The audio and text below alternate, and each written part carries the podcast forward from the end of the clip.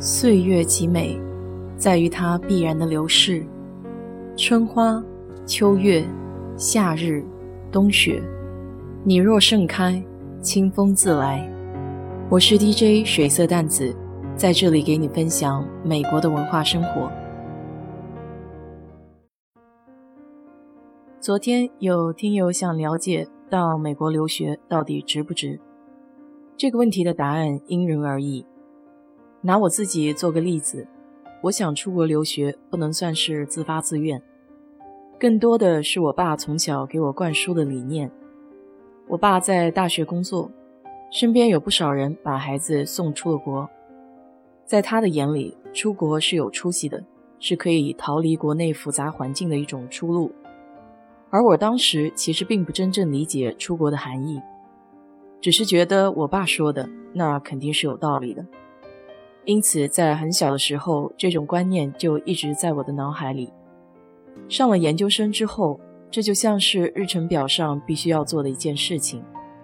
如果不完成，就觉得人生不完整，有遗憾。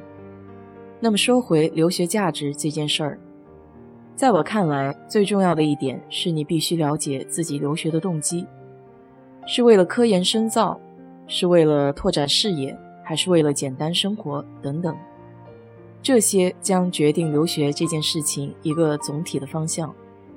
由于我自己出国的时候动机是基于我爸的驱使，所以在完成到达国外这件事情之后，动力就戛然停止了。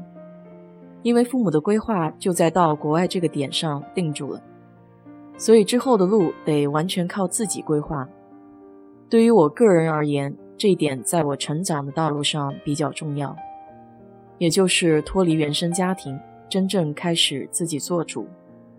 很多人在上大学或是寄宿中学的时候就已经离开家乡，有过这样的经历。而我算是比较迟的，因为中学、大学都是在家附近，没有离开过父母。小到生活方面，做饭、买菜、租房、订水电网公司；大到人生规划、定科研方向、找工作等等。这些种种在开始的时候都没有人帮你安排，所有的人际关系都得靠你自己一点点的积累。我自己算是比较幸运的，导师非常善解人意，没有任何不愉快的经历发生。但据我所知，很多到国外念书搞科研的学生，都曾经遇到过一两个那么不怎么让人顺心的经历，比如导师要求比较苛刻。全年不能休假，得一直搞科研。发表文章很难，导师百般刁难。在国外的生活有时候会让人质疑自己的选择，这些时候也是考验人意志的时候，是咬咬牙坚持，还是就这样算了，放弃吧？大多数的情况你是自己在扛，因为不希望远在万里之外的家人担忧。如果单从科研这件事情来聊的话，美国的科研作风的确会严谨不少，想要插科打诨就不要想了。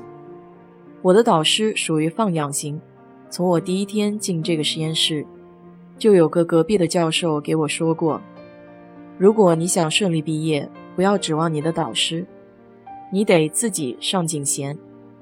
在之后的日子里，我的确也深深体会到了这一点。大多数的时间，你几点来实验室，几点走。我的导师一概不管，你上什么课程，科研做得如何，他也从来不会定点定时来过问。但是我自己知道，如果博士资格考试过不了，就得卷铺盖走人了。所以该上什么课程，每天得看多少文章，我自己计划。导师不找我，我可以找他。一般主动的学生总是受欢迎的。我自己的科研方向在研究领域属于前沿的，能够找到的相关文章也都大多来自于我们实验室。由于技术是跨行应用，所以也要学习与本职专业不同的其他领域。正好我对什么事情都有个好奇心，所以也是学得不亦乐乎。在这点上，我导师给予了我很大的支持。因此，可以在念博士期间，还顺便去学习了另外一门研究生课程，拿了一个硕士学位。但是我另外的一个同学就没有那么幸运了，他的导师不同意他拿硕士，因为怕他拿了硕士就不念博士，中途放弃。这也是我为什么一直提醒想要出国留学的朋友，选导师远比选方向要更重要的原因。毕竟要在一起朝夕相处五六年，导师的人品相当重要。如果有可能的话，多听听他实验室学生的评价。在美国学习期间，最大的收获来自于我的导师，他对我自信心的培养是我今后发展的基石。刚到美国，我其实比较怕接触英语母语的学生，觉得自己英语口语不好，说话总有点怯怯的感觉。但和我一样非母语的同学一起，其实我一点问题都没有，而且觉得和老师的关系就类似国内学生和老师一样。老师是权威的代表，得听老师的，尽量少说多做，少提反对意见，怕老师对我的印象不好。来了美国之后，这些观念通通被推翻了。为了增强我的自信心，导师经常安排我去大型会议上做汇报，先从海报做起。会议海报的形式就是自己有个展板，过往的人如果对我的科研感兴趣的话，就会来和我聊一聊。这样次数多了，我也慢慢习惯和人聊天，甚至可以开玩笑。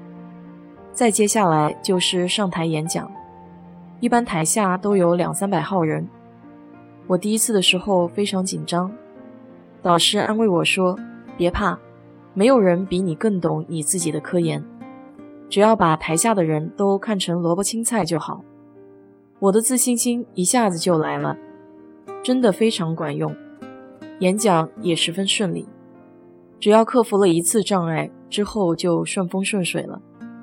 我的导师不仅在自信心方面帮助了我，还打破了我对学生老师关系的认知。我们出野外的时候，他会带着学生一起看电影，一起和学生们窝在酒店里喝啤酒、追电视剧。我博士资格考试结束了，他带着我们实验室的人，借着去波特兰开会的间隙。带我们去西雅图还玩了一圈，说是为了庆祝我成功通过资格考试。可以这么说，我从小学到大学这二十多年里，我美国的导师是我见到过最真诚、最为人着想的一位人生向导。所以，如果你让我回答到美国留学到底值不值，我会告诉你，太值了。这段人生经历是我永生难忘的。最大的收获就是在我的成长期间得到了正向的指导，让我对世界有了更加全面的认知，对自己做人也建立了属于个人的价值准则。最后，我想说，国外的生活会有开心，会有失意，但是希望即便是遇到挫折，也能正向的看待这段经历。可以沮丧，可以难过，但不要太久，因为痛苦过后，回想起那时候。会感谢他铸造了今天的你，让你更加坚强自信。好了，今天就给你聊到这里。如果你对这期节目感兴趣的话，欢迎在我的评论区留言，谢谢。